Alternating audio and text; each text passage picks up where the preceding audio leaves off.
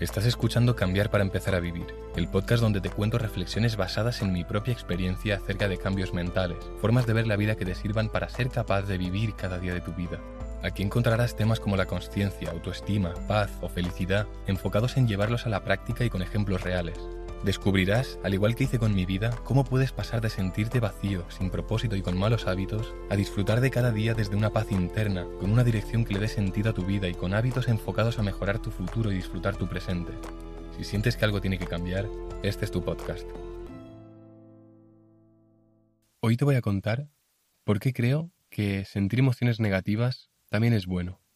Yo hace un tiempo, con todo esto de sentirme en paz, de vivir en balance, en equilibrio, yo lo que hacía cuando sentía emociones positivas era dejarlas fluir.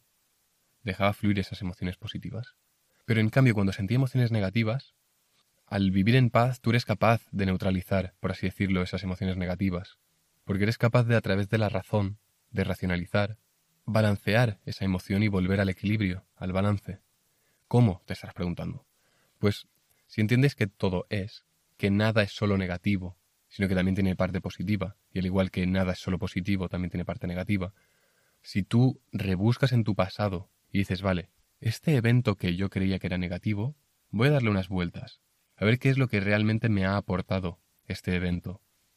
Y un evento que inicialmente puede ser negativo, como, yo que sé, suspender una asignatura o que te despidan del trabajo, aparentemente no tiene nada positivo, pero quizás que te hayan despedido del trabajo ha hecho que ahora tengas más tiempo para reflexionar qué es lo que quieres realmente para tu vida y hayas cambiado drásticamente de carrera profesional hacia algo que te gusta más.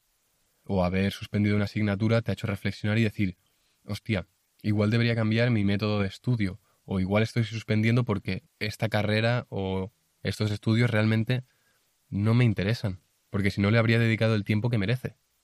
Entonces, cuando tú vives así, vives teniendo esta certeza de que todo es, que no es positivo, no es negativo, es ambas, con lo cual es. Cuando tú vives con esta certeza, eres capaz de, cuando te pasa algo negativo, racionalizar esto, recordar esto, y ser capaz de poner perspectiva y decir, epa, que también tiene parte positiva, pero no la estoy viendo. Entonces, neutralizas rápidamente esa sensación de negatividad. Y esto es algo que yo he hecho durante mucho tiempo, más de un año.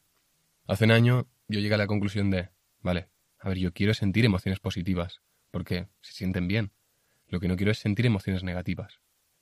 Así que yo lo que hice hace un año o más de un año ya fue, vale, voy a dejar correr las emociones positivas cuando las sienta, pero las negativas las voy a racionalizar, las voy a tratar para que en poco tiempo las pueda balancear, las pueda neutralizar y estar en equilibrio, en paz otra vez.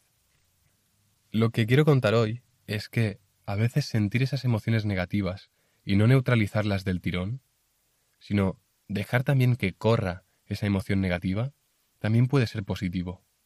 Y parece un poco raro, contradictorio, pero, pero el malestar, el sentirse mal con uno mismo, el dolor, el sufrimiento mental, también el físico, pero también el mental sobre todo, eso es un catalizador increíble de cambio.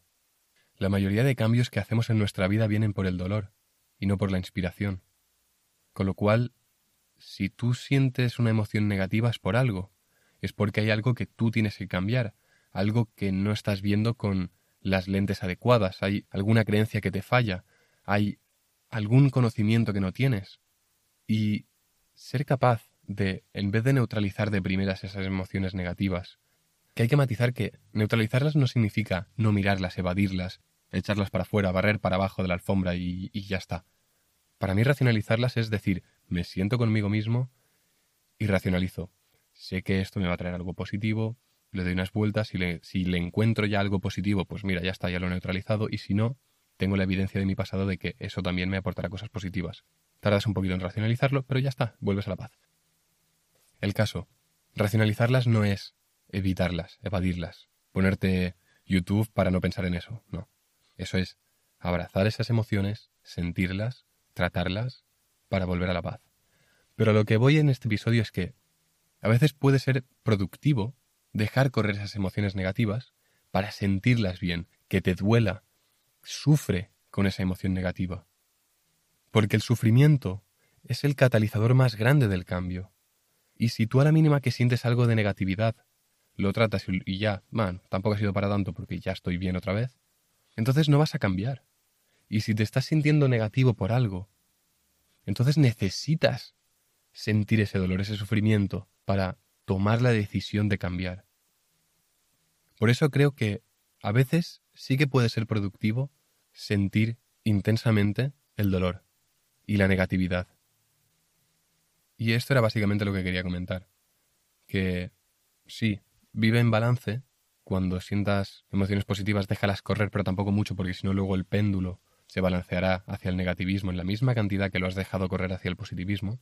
Así que quizá de vez en cuando también controla un poquito hasta dónde llega tu positivismo, porque eventualmente el péndulo va a balancearse hacia el negativismo y te vas a pegar un ostión.